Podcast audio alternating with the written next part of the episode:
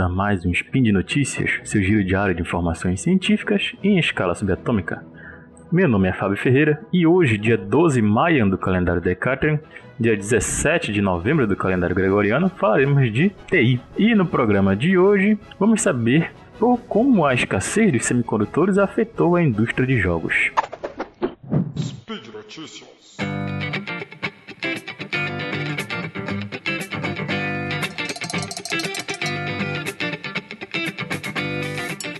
Bom, há algum tempo é noticiado o que vem sendo chamado de crise dos semicondutores ou a crise dos chips.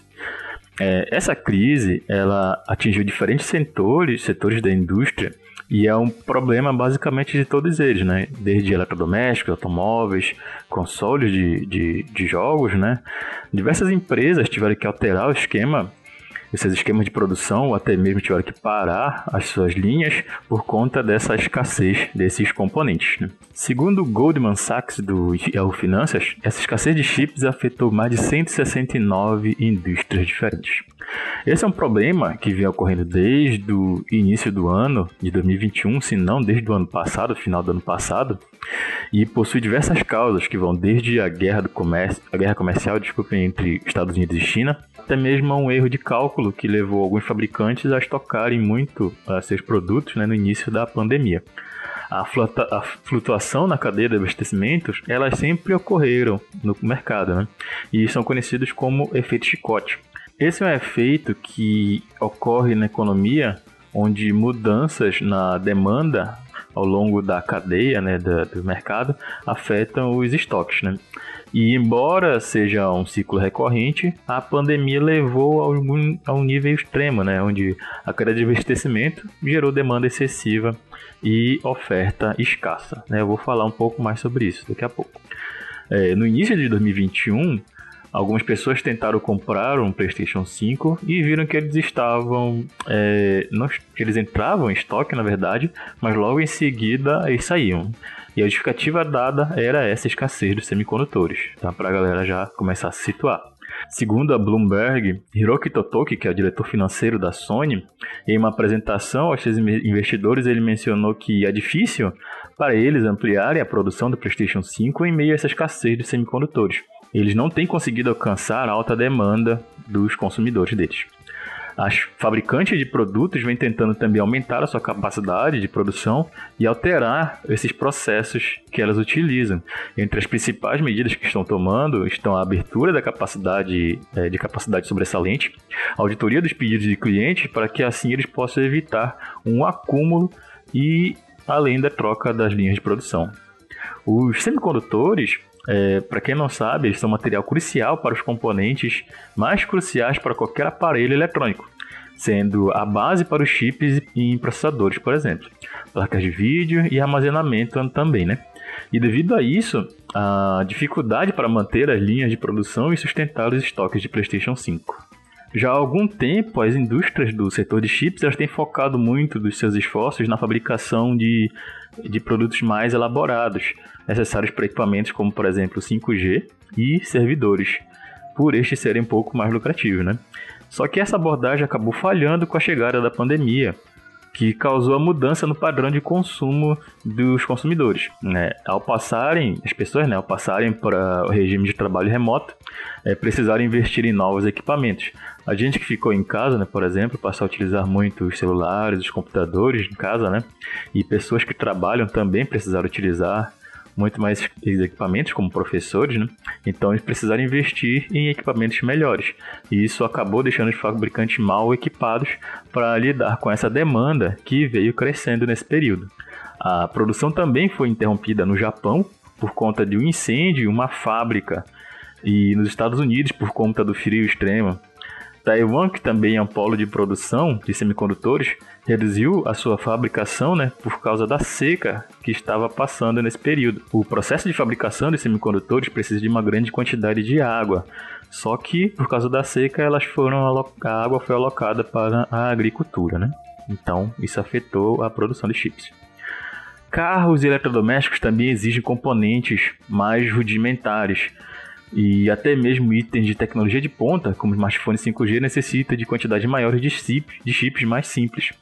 Mas com o esforço que foi focado em setores mais lucrativos, esses equipamentos acabaram ficando em falta. Né? Um exemplo são, por exemplo, reguladores de energia, microcontroladores, que é, executam uma série de funções dentro dos equipamentos, como microondas, geladeiras, carros e até mesmo os consoles. Né? Então, com a falta desses componentes mais simples, como eles estavam focando em componentes mais lucrativos, né, houve a falta desses componentes mais simples e assim o um atraso no desenvolvimento desses produtos. E com a necessidade de produzir chips mais simples, uma opção seria mudar a linha de produção. Só que com isso, essa alteração não é tão simples, né? embora seja possível. Mas apesar da alta demanda, as os fabricantes ainda não se sentem seguras para fazer investimentos grandes né, nessa, porque não saberem ao certo se aumentar a capacidade não vá prejudicá-las elas no futuro, né? Porque pode ser que esteja numa alta demanda agora, mas como elas vão investir em fábricas em mais fábricas, né? Então essas novas fábricas vão continuar a atender a demanda ou a demanda vai se tornar excessiva, né? Então tem que pensar a longo prazo, né? a gente tem que pensar a longo prazo. E apesar disso, as fabricantes anunciaram que devem aumentar essa capacidade de produção e construir fábricas mais diversificadas, né, para atender assim a demanda pelos produtos mais simples, né.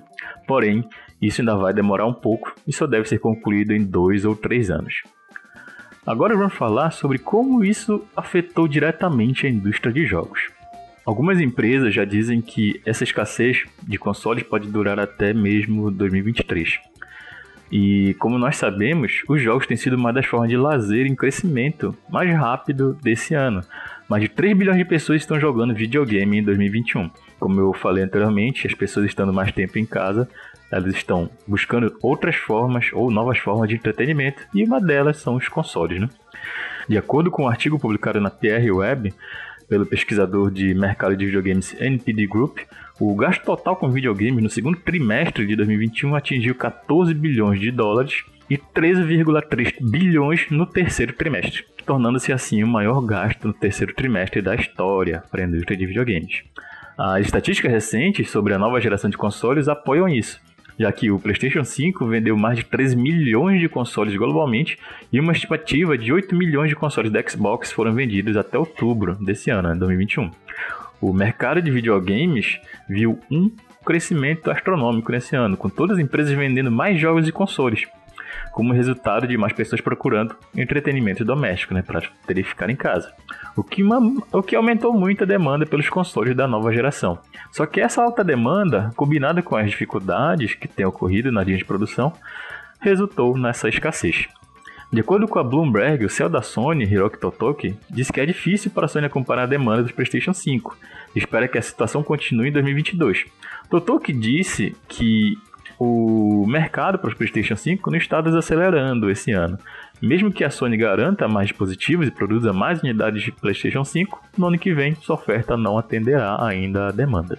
Já a Nintendo vendeu 89,04 milhões de Nintendo Switch, com o modelo OLED vendendo mais de 130 mil unidades em seus primeiros dias no Japão.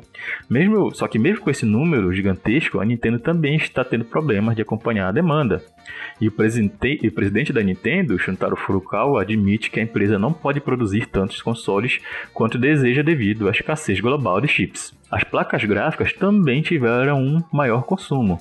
No segundo trimestre de 2021, segundo um artigo publicado na John Pell Research, é estimado que o mercado global de unidades gráficas de processamento atingiu mais de 123 milhões de unidades, e as remessas de processadores para computadores aumentaram em 42% ano a ano. No entanto, encontrar essas unidades no mercado tem sido muito difícil para os consumidores. O diretor da Toshiba, Takeshi Kamibushi, também disse a Bloomberg que alguns clientes não receberão todos os chips que precisam até 2023. A solução mais rápida para contornar esse problema seria adquirir equipamentos usados ou recondicionados, acredita Steven Zou, computador e CEO da Move. Né? É previsto que a demanda por tecnologia de chips continuará a aumentar nos próximos anos devido à crescente demanda por chips. No entanto, as fabricantes precisam ter cuidado a exagerar no aumento da sua oferta. A Sony e a Xbox confirmaram que os consoles permanecerão em falta até 2022 enquanto que o céu da Intel acredita que a escassez de processadores e placas gráficas durará até 2023. A Nikkei também informou que a Nintendo produzirá 20% menos do que o planejado até o final de março de 2022. E isso então acabará afetando o fim de ano das empresas, não é mesmo? Você que quiser comprar os seu, seus consoles agora no Natal, ou para dar de presente, ou para presentear a si mesmo, vai ter que é, esperar aí numa fila, não é mesmo? Agora vamos falar um pouco sobre o fim de ano dessas empresas de jogos, né? A Nintendo foi a primeira a dar notícias de revisando a sua previsão de vendas do Nintendo Switch para o ano fiscal em 1,5 milhão em 4 de novembro, que foi que ocorreu esse anúncio. O presidente da Nintendo, Shuntaro Furukawa, elaborou uma série de perguntas e respostas dizendo que não houve uma grande melhora na situação do, da escassez dos chips desde o início do ano fiscal, que começa em abril. E a empresa está avaliando componentes alternativos e revisando projetos, de acordo com Shiota, chefe da divisão de desenvolvimento de tecnologia da Nintendo. A Steam Deck da Valve foi adiada por dois meses de lançamento de dezembro para um possível lançamento em fevereiro. Né? Esse anúncio ocorreu no último dia 11 de novembro. Segundo eles, fizemos o possível, fizeram o possível para contornar os problemas globais da cadeia de suprimentos. Mas devido a essa escassez de materiais, os componentes não estão chegando às instalações de fabricação a tempo de cumprir as metas da, no início do lançamento. Mesmo antes do atraso, eles tinham a sensação de que a oferta do Steam Deck seria apertada, já que a disponibilidade estimada de pedidos caiu no início de 2022, logo após as reservas iniciais irem ao ar. Mas agora, mesmo as pessoas que tinham garantido o seu pedido para dezembro de 2021 vão ter que esperar um pouco mais, não é mesmo? Somente em fevereiro, infelizmente. A Sony também espera fazer menos PlayStation 5, de acordo com a Bloomberg. A empresa previu originalmente que poderia montar 16 milhões de consoles nesse ano, mas agora planeja fazer cerca de 15 milhões. Os parceiros de fabricação da Sony também disseram a Bloomberg que cumprir a meta da Sony de 22,6 milhões de vendas no próximo ano também será difícil. A Playdate do Panic foi adiado do final de 2021 para o início de 2022. Embora o atraso para as unidades iniciais tenha sido devido às baterias defeituosas no primeiro momento, os componentes para a produção de futuros playdates, né, de, de futuros playdates de novos consoles, são também um desafio, de acordo com a empresa. O processador atual do Playdate não está disponível há mais de dois anos e a empresa teve que redesenhar a sua placa principal com uma CPU mais disponível uh, para os Playdates feitos ainda agora em 2022. A Panic é, adverte que há uma série de outras partes em escassez que estão tentando superar agora. O chefe da Xbox da Microsoft, Phil Spencer, alertou em setembro para essa escassez contínua. Ele disse que os problemas de fornecimento do Xbox durarão até 2022. E o problema vai muito além dos fabricantes de hardware de jogos, com a Intel dizendo que a escassez de chips poderia durar até pelo menos 2023. E a Apple, que é conhecida pelo seu domínio na indústria de suprimento, né, na sua cadeia de suprimento, desculpem, teve um impacto de 6 bilhões no último trimestre por causa das restrições. O que alguns especialistas estão recomendando fazer para esses casos seria encomendar os produtos logo nas suas datas de lançamento, para assim conseguir adquirir um que dure por muito tempo. Então, se quisermos um produto de e com isso também, né, adquirir um de grande e médio porte. Se quisermos um celular novo, é, seria interessante comprarmos um de grande porte ou de médio porte e encomendado no momento do seu lançamento, para assim ele poder durar um pouco mais. Né? Mas isso eu recomendo alguns especialistas. Enfim, vamos continuar acompanhando como as empresas estão lidando com essa situação, torcendo para que se resolva e os produtos fiquem mais acessíveis. E caso você queira saber mais sobre como essa escassez de semicondutores está afetando outras indústrias, temos um spin feito pelo Pedro Ivo no dia 4 de agosto, ou 19 ele, em que ele relaciona esse tema com os carros autônomos, né? Então, deem lá uma olhada, acompanhe a produção de Pedro Ivo. Bom, e por hoje é só, pessoal. Lembrando que todos os links comentados estão no post e deixe lá seu comentário, elogio, crítica ou declaração de amor. Lembro ainda que esse podcast só é possível acontecer por conta do seu apoio no patronato do SciCash, no Patreon, Padrim e PicPay. Um grande abraço e lembre-se, nós caímos para aprender a nos levantar. E até amanhã, pessoal. Um abraço.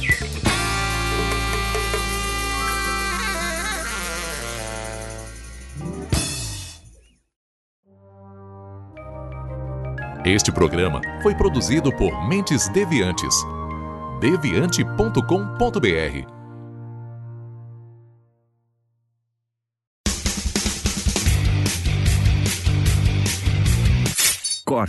Edição de podcast.